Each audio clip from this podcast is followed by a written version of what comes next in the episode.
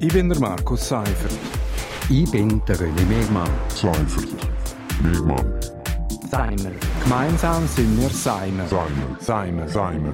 Und das hat uns in dieser Woche bewegt. Seimer. Ja, willkommen. Das ist äh, Seimer, und zwar ein kleines Jubiläum, Seimer Nummer 10. Bei mir ist wieder der René Mehrmann, ehemaliger stellvertretender Chefredakteur für Südostschweiz. Mein Name ist Markus Seifert. René, wir müssen wieder einmal reden. Äh, das Thema der Woche, das bleibt halt in dem Sinn auch Corona, aber wir nehmen einen anderen Aspekt. Und zwar äh, wird ich mein Augenmerk richten auf die Bauwirtschaft. Ähm, die ist ja im Kanton Graubünden relativ wichtig. Äh, es hat da Knatsch zwischen Bund und Kanton. Also die sind sich da uneinig. Der Bund will ja eigentlich Baustellen offen behalten. Tessin äh, hat die Baustellen eigenmächtig äh, zugemacht. Äh, die Westschweiz möchte auch schliessen. Ähm, und die härtere Gangart, die wird auch von Südbünden gefordert. Ist das jetzt einfach eine Frage der Zeit, bis die zugehen?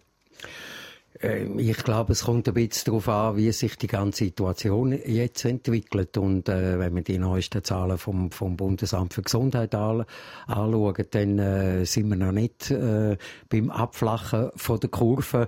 Also ich kann mir vorstellen, äh, dass eine Baustellenschliessung kommt. Ich kann aber auch Baumeister verstehen, die sagen, solange es irgendwie möglich ist, wollen wir nicht zutun.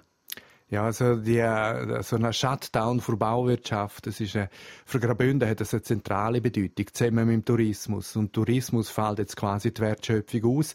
Äh, die volkswirtschaftliche Bedeutung für Bauwirtschaft ist sehr groß in Graubünden.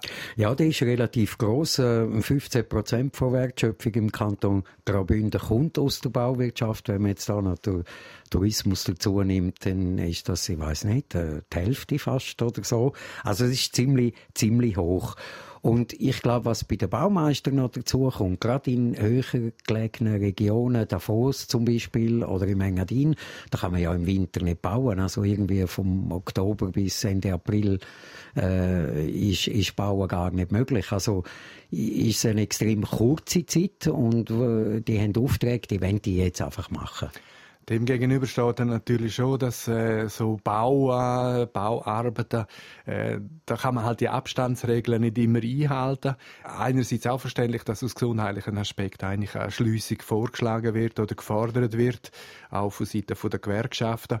Ähm, ein anderer Aspekt, der dazu kommt, ist, wir haben ja äh, gerade im Baugewerbe haben wir relativ viel ausländische Arbeitskräfte. Also äh, man sieht ja schon die Verfügbarkeit bei den Erntehelfern ist wegen Corona ziemlich eingeschränkt.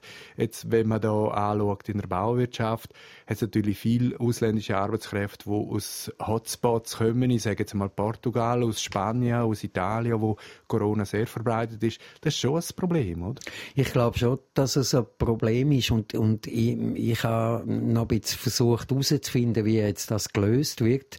Bin aber auch nicht irgendwie zu einem schlüssigen Resultat gekommen, weil an und für sich heisst es ja, Grenzen ist zu, Ausländer dürfen nicht mehr einreisen, ausser sie haben eine Arbeitsbewilligung und sind gesund.